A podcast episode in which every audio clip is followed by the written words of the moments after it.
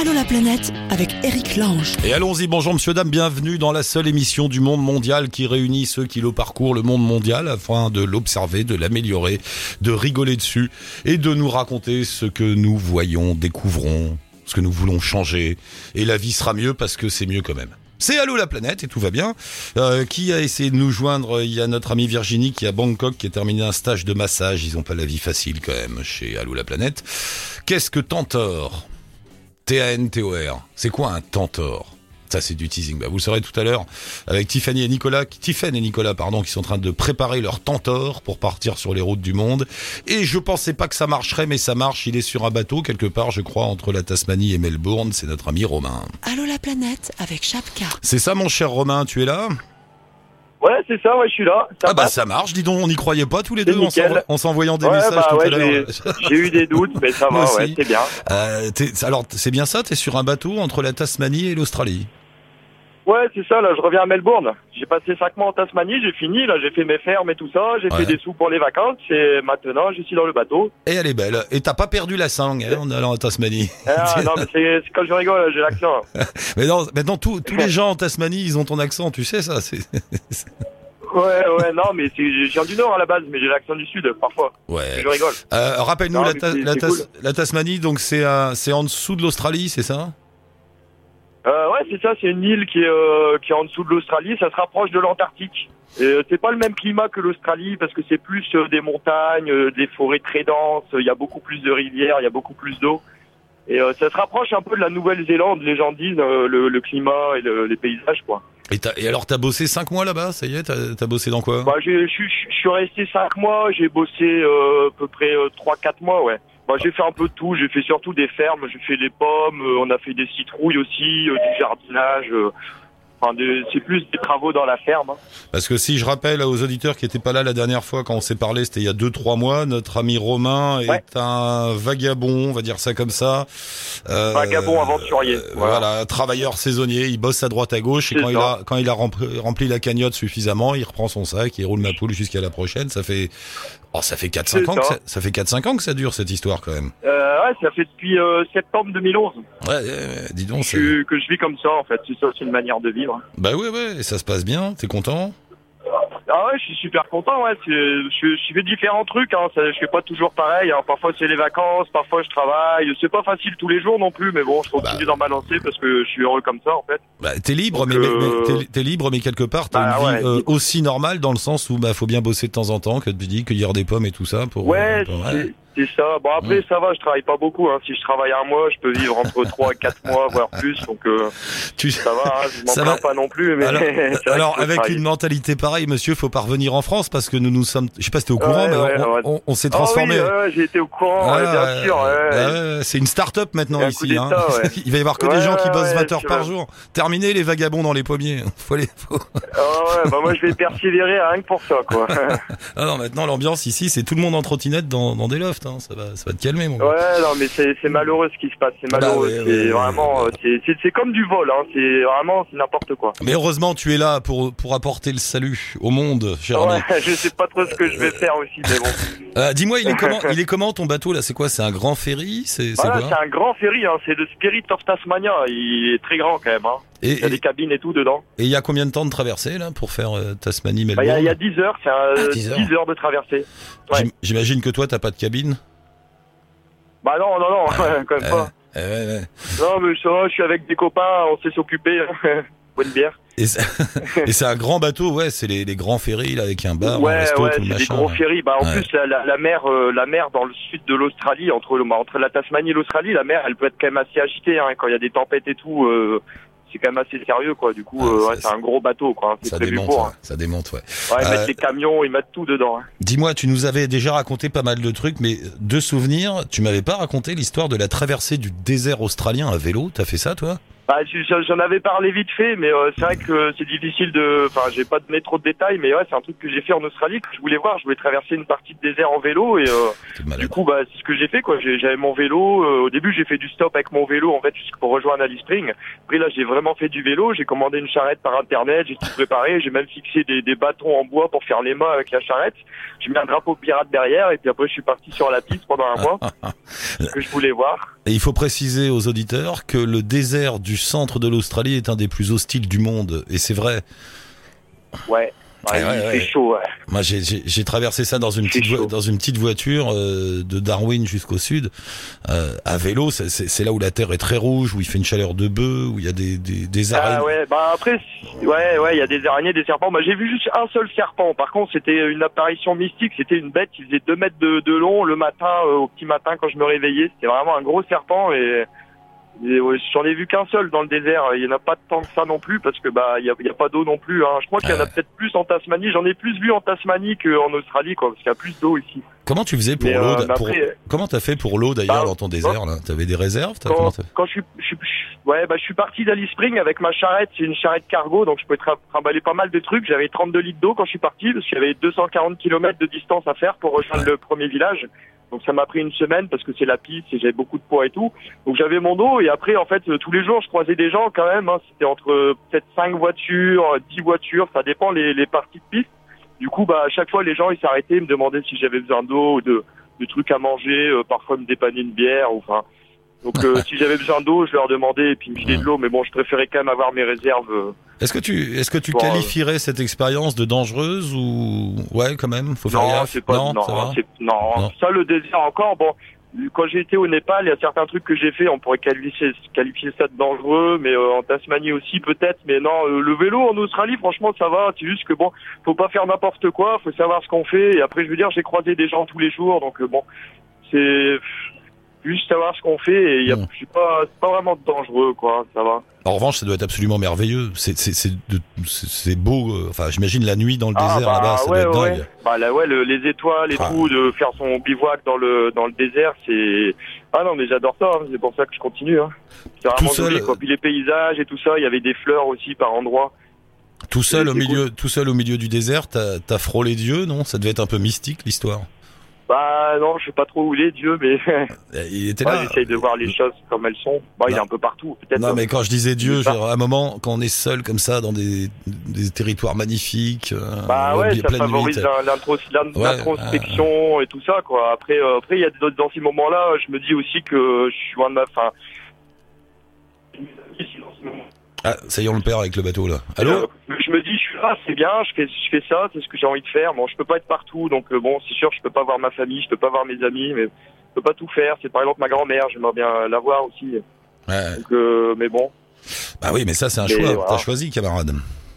c'est ça, hein, c'est pour ça. Je, je choisis, je, vais rentrer en décembre en France quand même. hein. Ah, tu reviens en décembre parce que là, tu vas en Indonésie après, Ouais. c'est ça Bah là, je vais en Indonésie pendant un mois pour les vacances, on va dire, tranquille. Et, euh, et après, euh, je vais au Canada pendant trois mois. Ah, d'accord. Canada. Et euh, ouais, pour, euh, bah, pour aller dans la forêt, pour euh, descendre le Yukon, peut-être avec un canoë. J'ai quelques projets là-bas, donc je, je suis encore en train de réfléchir à ce que je vais faire par rapport au visa, tout ça, parce que j'ai aussi envie d'aller en Californie après le Canada. Mais j'aimerais bien aller en Alaska aussi, donc je, c'est les visas et tout ça, qu'est-ce que je vais faire? Je suis encore, encore en train de réfléchir, mais bon, j'ai déjà l'idée d'un canoë euh, que je vais faire dans la forêt sûrement. Je vais voir comment ça se passe. Un canoë dans la forêt. Il y en a qui ont des idées. Et, et parce que fais gaffe, parce que là-bas Ouais, de l'autre ouais. côté, quand tu seras aux États-Unis, au Canada, tout ça, c'est des pays plus chers. Là, c'est plus compliqué pour tenir le coup. Ouais, mais là, je- non, mais là, je suis en Australie. Ah oui, c'est cher vrai, aussi ouais. l'Australie. hein. Le, le paquet de tabac roulé coûte euh, un dollar le gramme. C'est, très cher. hein. Ah c'est- Enfin, après, le- après la nourriture, je pense. euh, Enfin, la nourriture, c'est pas cher. C'est comme en France, euh, dans les supermarchés. euh, bon, j'a- j'arrive à vivre en Australie euh, comme en France, en fait, plus ou Mm. moins. Enfin, un peu plus cher quand même, parce que le tabac c'est plus cher. Mais euh, après, au Canada, ça va pas être si cher que ça. Ce sera comme en Australie, je pense. Ou... ouais, ouais, ouais. Puis après, de toute façon, euh, ça va me coûter par exemple plus cher l'Indonésie que, que le Canada, par exemple, parce que l'Indonésie, bah, c'est plus touristique, donc euh, bon, on est toujours à la merci de, faut toujours payer tout ça, et c'est ça qui me dérange dans les endroits touristiques, parce que j'aime pas trop ça. Mais euh, alors que si je vais au Canada, je vais dormir dans ma tente, euh, je, je vis par moi-même, donc j'ai pas besoin de, de payer pour tout ce que je veux faire, quoi. Je, lave- je lave mon linge moi-même, je, dans ma tente, enfin, j'ai pas besoin de payer pour tout ce que je veux faire. C'est là qu'au ouais. final, ça va pas me Ouais. Et, et- ouais, une dernière chose, dis-moi, euh, en te baladant comme ça, à travers le monde, à droite à gauche, est-ce que par moment tu retombes sur les mêmes personnes? Est-ce que vous vous êtes une, tu sens qu'il y a des lieux de rendez-vous Bah, euh, ouais. bah, par hasard, ça m'arrive rarement, mais après, ça m'arrive de revoir des gens euh, que j'avais rencontrés en voyageant euh, à droite à gauche. hein. Ça, ça m'arrive pas souvent, mais ça m'arrive. Hein. Ouais, pas, pas souvent, mais ça, ça arrive. Ouais. Ça arrive. Il y, a- des gens que j'aimerais bien revoir. Euh, Il y a un pote qui habite en Hollande, qui, est, qui vient de Hongrie, que je vais voir souvent. Je m'arrête sur la route. Et, euh, et ouais, il y a- il y, a quelques gens comme ça que je vais voir. Mon cher Robin, on va te laisser là sur ton bateau. Merci d'a- d'avoir répondu. Ouais. C'est bien de prendre des nouvelles de temps en Ouais, temps. bah, euh, Euh, bah ouais, carrément. Je mets, je mets le lien avec la page de Capitaine Ouais. Trippy, c'est ça? C'est ça. Capitaine Trip. Ouais, ou Trippy, c'est pareil, mais Capitaine Trip, c'est mon nom de page. Capitaine Trip sur Facebook pour voir les aventures du Ouais. camarade Romain. Euh, eh ben, amuse-toi bien, passe une bonne nuit sur le bateau là, essaye de dormir un peu. Ouais, bah ouais. Oh, on va essayer Wow. de s'occuper. Bah oui. bah ouais. Salut Romain, merci pour tout. Bah ouais, bonne bah, route. Ça la, roule, bah pas de soucis. Merci. à la Bonne route. prochaine. Ciao. Salut. Ciao. Ah, Il y a ceux qui y sont, il y a ceux qui y vont. Euh, c'est Tiffen qui est là ou Nicolas Tiffen, Nicolas, bonjour. Tiffen, c'est ça, tout à fait. Bonjour, bonjour Eric, bonjour à tous. Salut, tu l'as entendu un peu Romain là, non? Tu, tu le connais pas? Oui, j'ai entendu, oui, ouais, ouais, un petit peu euh, sur la fin. Tu te rends compte, ça fait C'est 4-5 dans le ans. bateau, ouais. Ça fait 4-5 ans qu'il vit comme un vagabond autour du monde. C'est, c'est peut-être ce qui va vous arriver, vous? Et, sûrement, oui, en tout cas, on est, on est parti dans, dans cette idée-là, ouais, pour faire du long terme. Et... Alors vous, vous n'êtes pas encore parti, mais ça s'approche. Ce sera d'ici euh, 8-10 mois, le départ, euh, avec un Tentor. Qu'est-ce donc qu'un Tentor? Alors, un Tentor, c'est un véhicule euh, très robuste, fiable, facilement aménageable et tout ça. Ouais. On a choisi un BJ45, un Toyota Land Cruiser. Un Toyota Land Cruiser. Ah Voilà, oui, je vois. ouais, je. Le Mm. truc qu'on voit partout, une espèce de, de, de, de 4L du 4x4, hein, c'est ça? Exactement, Ouais. et c'est un véhicule qu'on trouve aux quatre coins du monde, qu'on voit des reportages et tout, donc c'est vrai que ça nous a euh, aussi euh, soulagé dans ce sens-là et euh, ça nous a rassuré là-dessus. En fait. Et donc vous l'avez baptisé Tentor? Tentor, c'est ça. Ah ouais. Euh, Vous l'avez là, ça y est, il est, vous l'avez acheté. Ça y est. Oui, oui, on l'a acheté depuis août de l'année dernière et euh, bah, pour l'instant, il a plus trop l'air d'un Tentor puisque il y a le châssis d'un côté, la carrosserie de l'autre et le moteur encore à côté. Donc il est vraiment en kit. Et euh, voilà, Ah ouais. on apprend sur le tas au niveau mécanique, on a refait tout le châssis, on, on lui a mis une bonne dérouillée et puis euh, petit à petit on le, on le retape. Marquez, vous avez raison de le démonter maintenant, comme ça vous connaîtrez la moindre pièce pour quand il faudra le démonter en Ouzbékistan ou je ne sais où. Exactement, Et ouais. exactement. Euh, parce que l'idée, donc, vous êtes deux, donc Nicolas et toi, euh, vous allez partir en mars prochain pour un voyage sans but ni date de retour dans la voiture, c'est ça? Voilà, alors sans but au niveau délai, le but c'est avant tout d'être heureux, de vivre l'instant présent, de vivre heureux, de profiter de la vie. Et euh, voilà exactement le but c'est de de profiter tout le temps qu'on aura à passer sur la route et de pas se fixer de, de date de, de retour. Alors pour ça, on a prévu un petit budget côté épargne, on a prévu des investissements locatifs et s'il manque, eh ben on travaillera sur la route. Et, euh, Ah, les malins, on a Voilà. prévu des investissements locatifs. Vous avez placé des petits sous dans un studio que vous allez louer? Exactement. Ouais. Bien vu. Alors ça, c'est le meilleur plan, ça. Bravo. Ouais, Et, ouais, et- ouais. ouais, donc comme ça, vous êtes sûr d'avoir une petite rentrée d'argent tous les mois. Et Tout à voilà, fait. Euh, une rentrée d'argent régulière, parce que le, problème de partir avec de l'épargne, c'est que bah, ça, ça s'épuise et ça se remplit Euh. pas forcément derrière. Donc, euh, c'était aussi de penser sur le long terme à, des, à une petite rentrée d'argent. Donc, euh, Bien joué. Euh, le choix de partir avec une voiture comme ça, avec un 4x4, que, donc vous, vous l'aménagez complètement pour pouvoir dormir dedans et tout? Et, et oui, Ouais. c'est ça. Euh, ce choix, c'est pourquoi? Parce que vous aimez la voiture? Vous avez- Pourquoi vous avez- voilà. Euh, ce choix parce que on s'est on s'est pas posé la question. On a essayé de, enfin, au niveau de la de la voile, la navigation, c'était compliqué. Ni l'un ni l'autre, on s'y connaît euh, tellement. Euh, la voiture, c'est ce qui nous semblait le plus abordable, le plus simple. Nicolas est ingénieur, lui, il adore euh, bricoler, trouver des petites idées à droite à gauche. Et je pense que je me fais pas trop de soucis quoi avec lui. euh, Non, mais je te avec dis ça. mes côtés, on arrivera toujours à, à bricoler. euh. Je te dis ça, c'est. Ouais. Non, vas-y, pardon, excuse-moi. Vas-y. Non, mais voilà. Et puis c'est c'est ce qui nous permet. On aime on aime beaucoup la rando aussi, les sports de nature, les, se balader, l'escalade, etc. Et c'était aussi voilà un moyen de pouvoir aller dans des dans des endroits un peu reculés, et puis pour faire aussi des, des bivouacs de temps à autre. Parce que non, mais je te dis ça, c'est pas, j'ai pas de religion sur le moyen de transport, mais ça me fait rire. Enfin, ça me fait rire. Depuis le temps que je fais cette émission, tu sais, il y a, y a chacun choisit son camp. Il y en a qui te disent, bon bah le vélo, il y a que ça de vrai, je pars à vélo. Il y en a c'est la voiture, il y en a c'est le camping-car, il y en a c'est rien du tout. C'est marrant comme Oui, on, oui, on, on décide d'un mode de voyage comme ça par affinité, mais il n'y a pas vraiment de règles. hein. Moi, j'aurais toujours la trouille que d'avoir une voiture ou une moto, que ça devienne un boulet. Tu sais, il faut savoir où la garer, il faut mettre de l'essence, faut. Ouais, et oui, oui, c'est aussi, il y a aussi des contraintes, hein, parce qu'on se dit, il y a les, les traversées en container aussi pour passer d'un continent Ouais, ouais. à l'autre.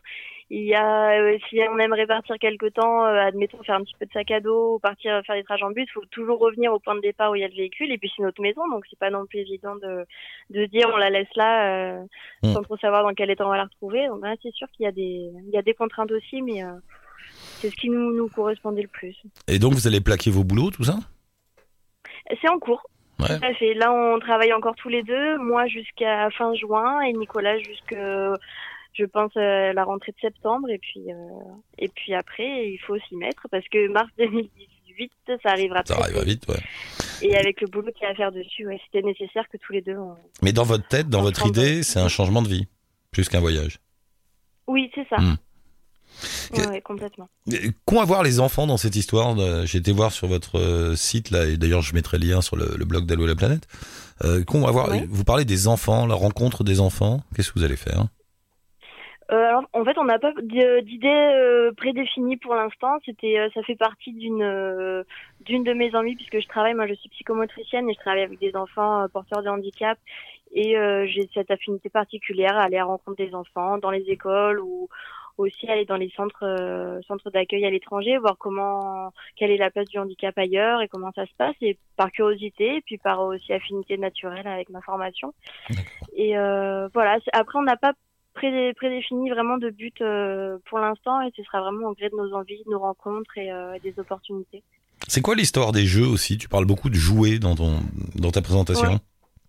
Oui, c'est ça. C'est le, le jeu, c'est une médiation que avec laquelle j'ai beaucoup d'affinités dans mon métier et je me dis c'est c'est vraiment un moyen d'aller à la rencontre des autres qui c'est facilitateur, on va Mmh. dire. Tu veux dire les jeux de cartes, les jeux. de société, les jeux les jeux de gamins. de jeux, ouais. ouais. Ouais, ouais. Tiens, c'est marrant, on avait un auditeur une fois qui a fait le tour du monde des jeux comme ça, c'est le truc. C'était un belge, tiens, c'est assez universel. C'est vrai qu'on a des jeux plus ou moins complexes, mais en soi, c'est vrai que c'est c'est des, des valeurs et puis des, des règles comme ça qui se transmettent de, généra- de génération en génération. C'est assez universel. Et alors il paraît que Nicolas a un penchant pour la survie, c'est-à-dire? C'est ça. Alors lui, c'est le côté un peu plus roots, un peu plus débrouille. euh, et lui, voilà, il est. C'est voilà, c'est plus son, son dada, c'est d'aller euh, faire des bivouacs, faire de l'escalade, des randos, etc. Et c'est plus le côté euh, découverte, mais euh, en étant un peu auto- autosuffisant, en essayant de se débrouiller pour pour se nourrir, de. Ouais, Voilà, c'est plus, peut en- plus- Vous avez déjà voyagé tous les deux? Vous avez déjà de l'expérience ou ce sera une première? Euh, alors, on se connaît depuis assez peu de temps. On regarde tout ce qu'on a mis en place ensemble, puisque ça va faire un peu plus d'un an qu'on est ensemble. Ah, Moi, de mon côté, j'ai beaucoup voyagé, mais euh, du coup sans lui. J'ai euh, aussi bien en van, en voyage organisé, enfin tout, tout type de voyage. Et lui, de son côté, a aussi pas mal baroudé, mais voilà, dans son coin aussi. Et là, ce sera le premier grand départ ensemble. Ah, c'est bien. Pour une vie, voilà. Parce que vous- Voilà. voilà, vraiment le truc de pas avoir de date de retour, c'est on verra bien ce qui se passe. hein. Ouais, ouais. Et j'imagine, vous partez vers l'est alors, non? C'est ça. Ouais. On part euh, Europe, côté Eurasie, là, et euh, Et après, tout droit pour jusqu'à la gro- première grosse partie, et voilà. après tout droit jusqu'à la mer, là-bas, de l'autre côté. Puis on verra. Voilà. Ah, c'est bien. Bon, bah, et vous cherchez un peu de sous, enfin des, des parrains, des annonceurs, des, des sponsors? Alors voilà, on a mis en place des petits, des petits magnettes, des petits t-shirts pour voilà, ceux qui voudraient nous filer un coup de main pour les remercier. Et puis euh, après, ça peut être aussi des coups de main euh, sur euh, un savoir-faire. On a euh, beaucoup, beaucoup de, de soutien de, d'artisans euh, du, du coin, de tout, autour de Toulon, qui voilà nous donnent la main à la pâte et nous font bénéficier de, de leur savoir-faire et de, et de leur technique pour euh, rénover le 4x4. Donc c'est aussi super et c'est des, des super rencontres. Bon, bah, allez, Donc, allez, les, allez les rencontrer sur le Tentor, c'est le nom du blog. Le lien La est tenteur des passeports. Voilà, le tenteur des passeports. Le lien est, sur la, la- le blog d'Allo la planète. Bah, merci beaucoup. On se tient au courant, Tiffaine. Poursuivez bien. Bah, dé- merci à vous. démonter, remonter la voiture pièce par pièce pour bien la connaître. Et ouais, ouais, ouais. quand vous serez dans les montagnes d'Ouzbékistan en train de démonter le, le carbu, vous dire, ah oui, heureusement qu'on l'a déjà fait parce que là ça souffle quand même.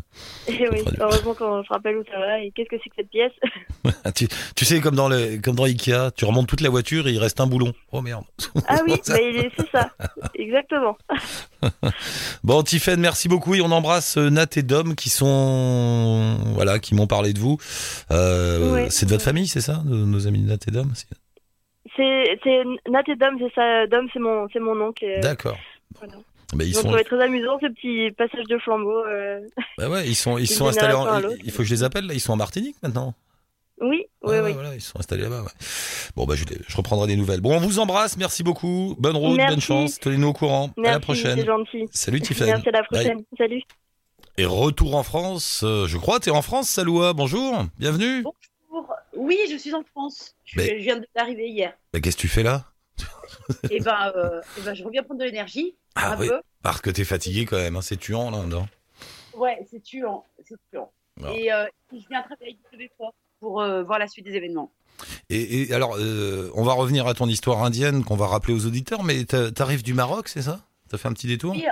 En fait, euh, bah, j'ai euh, j'ai quelques- j'ai j'ai un peu de famille encore au Maroc. Donc, euh, je suis passée par le Maroc et au passage, je suis allée à Marrakech, aller visiter un autre centre là-bas qui s'appelle Amal euh, Women Center, qui, euh, qui euh, forme des femmes à la cuisine également. Et après, qui les place dans des riades et des choses comme ça. Ah, Donc, Même chose, mais un peu Ouais. la même démarche que toi. même démarche. Ils sont beaucoup plus avancés. Ça fait depuis 2012 qu'ils travaillent sur, sur le projet. Ils ont un deuxième centre. Ils sortent environ 30 femmes formées tous les six mois parce qu'ils ont vraiment mis une formation professionnelle en place. Euh, parce que je pense que, voilà, enfin, ils ont fait ça, euh, ils ont fait ça très bien et ça marche, ça fonctionne très bien. C'est tout aussi dur, mais, euh, mais voilà, c'est plein de bonheur aussi. L'idée de ce projet marocain et du tien, c'est donc d'aider les femmes à sortir de leurs conditions euh, d'asservissement dans certains pays. On parle du Maroc, de l'Inde. Euh, là, par exemple, l'ONG au Maroc dont tu parles, qui, qui s'en occupe? Qui a lancé ça? C'est des Marocains ou des Occidentaux? Alors, c'est une, euh, oui, c'est une femme euh, d'origine euh, américaine qui est née au Maroc et en fait, qui un jour bah, se baladait dans les rues de Marrakech tout simplement et qui a rencontré une, une femme qui faisait la manche. Et, et donc, elle lui a proposé de venir faire la cuisine en fait dans une maison qu'elle avait. Et après, elle a commencé avec cinq femmes qui faisaient la cuisine et elle venait manger avec ses amis pour le lunch. Et puis, ça s'est, de fil en aiguille, il y a eu plus de monde. Et en fait, ils ont décidé de monter un, une sorte de restaurant d'application. Et puis, euh, et puis ensuite, eh ben, de former d'autres femmes également, etc. Donc, ils sortent la plupart du temps des femmes de la rue. Et euh, donc, c'est cette femme qui a monté ça. Maintenant, ils sont une équipe quand même de. Il y a 5-6 personnes dans l'équipe, euh, on va dire, entre guillemets, dirigeante, parce que c'est plutôt une. on est plutôt à l'horizontale, on est plutôt sur du. tout le monde met la main à la pâte. Et il y a, comme je vous dis, donc maintenant, il doit y avoir, je pense, une dizaine de femmes Il y a 26 personnes qui sont tout le temps là, c'est-à-dire qui, euh, qui sont au service, qui sont à la cuisine, etc. Et ces 26 personnes-là, en fait, elles forment d'autres femmes qui rentrent tous les six mois. Et donc, c'est 30 femmes qui rentrent tous les six mois et elles les forment. Donc, en fait, c'est un partage de savoir après qui se recrée tout seul, tout simplement. Comment réagissent les Marocains, la société marocaine à ce genre d'initiative? Alors, il y a plus. euh, dans la société marocaine, en fait, dans tous les restaurants où je suis allée, là, par exemple, c'est pratiquement des femmes en cuisine. Donc, il y a quand même plus d'ouverture sur euh, la femme. Et euh, voilà. Et ce patrimoine-là, le patrimoine cuisine, on va dire, il est plus détendu par, euh, par la mère de famille. Donc, en fait, ça ne choque pas grand monde. Euh, et puis, euh, il y a eu beaucoup de changements de façon dans la société marocaine ces 15 dernières années avec le nouveau roi, avec la nouvelle loi sur les femmes. Maintenant, elles ont le droit de divorcer, elles ont le droit d'avoir la garde des enfants, etc. Il y a eu beaucoup de changements qui sont faits quand même relativement dans la douceur. Et donc, et donc, c'est quand même très bien accueilli. C'est bien accueilli. Et puis, à Marrakech, en fait, les gens adorent aller manger dans ce restaurant parce que, bah, d'une pierre deux coups, ils mangent bien et en plus, ils aident la communauté. Parce que c'est vrai, euh, tu, tu le disais, mais c'est vrai que toutes les femmes marocaines savent cuisiner et bien. C'est un, truc de Oui. fou. C'est Ouais, vachement important la cuisine au Maroc. du nord au sud, le goût est le même en fait. Mm. C'est c'est ça, c'est assez impressionnant. Et il n'y a pas de compromis sur la qualité. Ça, c'est aussi quelque chose d'assez impressionnant. Ouais. Euh, voilà, même si euh, ça lui coûtera peut-être un peu plus cher, elle ne mettra pas de tomates euh, euh, qu'elle a depuis deux semaines dans son, dans son frigo parce que c'est très important. Enfin, la culture. Ils sont très foodies au Maroc. On Bah, croirait pas. Mais, le- Mais si, voilà. si, si, mais on le sait pas, c'est comme les Thaïs, on le sait pas, mais la cuisine marocaine, comme la cuisine thaïlandaise, dans le grand classement des meilleures cuisines du monde qui est fait chaque année, tu sais, par des cuistots, tout ça, à chaque fois, le Maroc et la Thaïlande arrivent dans les premières places. Hein. Souvent, t'as la France, la Chine et Thaïlande-Maroc, quoi. C'est vraiment des Ouais. cuisines hyper... On n'a pas l'habitude parce qu'on on n'a pas souvent la curiosité d'aller manger. Moi, je dis toujours, si vous allez au Maroc ou en Thaïlande, un soir, faites-vous un vrai bon resto pour goûter à, à de la cuisine. euh, voilà, c'est c'est C'est des cuisines dingues. Et c'est vrai que toutes les femmes marocaines savent ça, savent faire ça. Tout- tout est, euh, toutes les épices ressortent. Elles arrivent à ressortir à un certain moment de la mastication. C'est assez Enfin voilà, moi je suis assez impressionnée. D'accord, donc ça existe au Maroc. Et toi, tu as lancé la même chose en Inde. On en a déjà parlé à l'antenne, mais il faut rappeler en deux mots. Donc tu t'es installé à Pondichéry et tu as créé Eat My Cake, qui est un, un endroit d'apprentissage pour les femmes indiennes. Afin qu'elles apprennent un métier, autrement dit à faire, de la, à faire des gâteaux, et après les vendre et pouvoir s'en sortir. Ça marche bien, ça va? Alors ça marche bien. Là, on est en pleine euh, saison basse. Donc oui, c'est une pâtisserie éthique où on a formé, où en fait on s'est mis en partenariat avec des ONG locales qui nous présentent des femmes. Et donc on les forme, on, les forme à de la pâtisserie euh, française et puis à des lunchs, etc. Comme des quiches. Et ensuite, euh, oui, elles travaillent euh, sur deux sites. Il y a le site de production qui est la factory où on fait les pains, les fonds de tarte, les gâteaux, les biscuits. Et il y a le deuxième site de vente qui est la bakery qui est située en plein centre de Pondichéry et, euh, et où on vend les gâteaux, où elles apprennent également à servir. Donc l'hospitality, c'est quelque chose de très important pour nous, Français. Euh, voilà, comment être reçu dans un restaurant, euh, sourire, etc. Parce qu'on est quand même, en Inde, on est sur une culture où manger, c'est se nourrir. C'est pas Mm. forcément apprécier, c'est pas forcément s'asseoir, rester deux heures, etc. Donc, Mais- Même, mais, attends, même question que pour les Marocains, comment Parce que la, condition de la femme en Inde, c'est aussi quelque chose de très dur. Tu dis que ça évolue dans le bon sens au Maroc. En Inde, ça évolue pas tellement, j'ai l'impression. Les femmes sont, sont asservies complètement. Euh, comment réagit la société indienne quand tu lances ce genre d'initiative là-bas? On t'a pas mis les bâtons dans les roues? T'as pas, pas de problème? Alors, euh, je, je pense le fait de s'être euh, associé avec des ONG locales qui étaient là depuis une plus d'une dizaine d'années. Par exemple, la plus grosse question moi que je me posais, c'était est-ce qu'on allait avoir des, euh, des personnes de l'administration qui allaient venir nous embêter pour avoir des bacs chiches ou des choses comme ça. C'était vraiment le gros truc. On m'avait, tous dit, euh, enfin tout le monde m'avait dit, à partir du premier mois, il y a des gens qui vont débouler. Et en fait, on a su s'entourer des bonnes personnes. On a tout fait dans la légalité. On n'a jamais, jamais, jamais eu une seule personne qui, qui est venue pour nous demander quelque chose. Donc ça, c'est quand même une bonne chose. Ouais. Euh, parce que tout se sait en fait en Inde. Tout se sait. C'est, euh, euh, on parle du téléphone arabe, mais le téléphone indien est très très bon. Donc, il, euh, je pense qu'ils voilà, ils savaient qu'on était dans la légalité, qu'ils pouvaient rien venir chercher quoi. Donc euh, ça, c'est déjà une bonne chose. Ouais. Euh, les choses se passent bien. Oui, alors le, c'est, le, le projet est bien, est bien perçu. Alors au début, non, tout le monde se disait qu'on allait se casser la gueule et que c'était pas possible. Et de toute façon, les filles, elles allaient venir deux mois et qu'elles reviendraient plus. Donc on les a fait mentir. Déjà, c'est une bonne chose. Les filles, je pense qu'elles arrivent à trouver dans dans Cake, à la bakerie, elles arrivent à trouver leur leur parenthèse de bah, d'elles-mêmes quoi. Leur, le- le- dans la journée. Dans la, ça veut dire qu'elles peuvent commencer à réfléchir par elles-mêmes. Et je dis commencer parce qu'en fait, on leur jamais la possibilité de réfléchir par elles-mêmes. Des fois, c'est des exemples tout simples où en fait, au quotidien, je me remets à. J'essaie de me remettre à leur niveau au quotidien parce que, parce que nous, c'est des niveaux qu'on a déjà dépassés depuis longtemps. Mais quand je dis. euh, ça n'a rien de péjoratif, c'est juste par exemple, je leur demander à 4 heures, par exemple, on, on a le droit de prendre un gâteau dans la, dans la ligne display, ce qui est normal. Je vais leur demander si elles préfèrent un cupcake au chocolat ou à la vanille. Et elles me disent, c'est comme tu veux toi. Et là, je dis, non. si je te demande, c'est comme tu veux toi. C'est euh, donc ce, rien de ce type de choix, tous les choix en fait, elles, euh, il faut leur apprendre à, à réfléchir par elles-mêmes. En fait, à avoir de l'audace d'essayer à leur niveau des choses. Ne serait-ce que faire le choix de voilà d'allumer la lumière. C'est- vraiment, hein, c'est on en est là. Quand la nuit commence à tomber, ben personne n'allume la lumière tant que c'est pas le chef qui allume la lumière.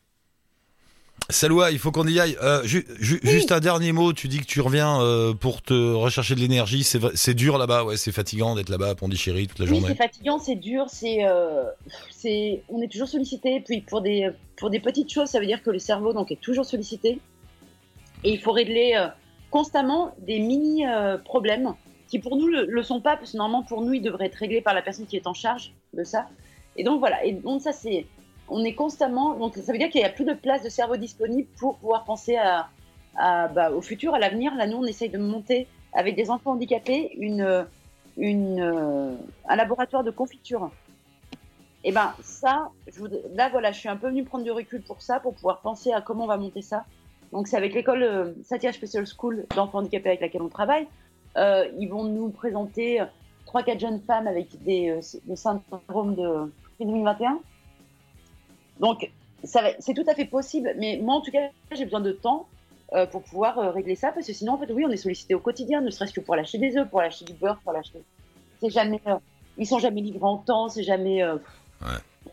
Donc c'est fatigant, ouais, c'est très fatigant.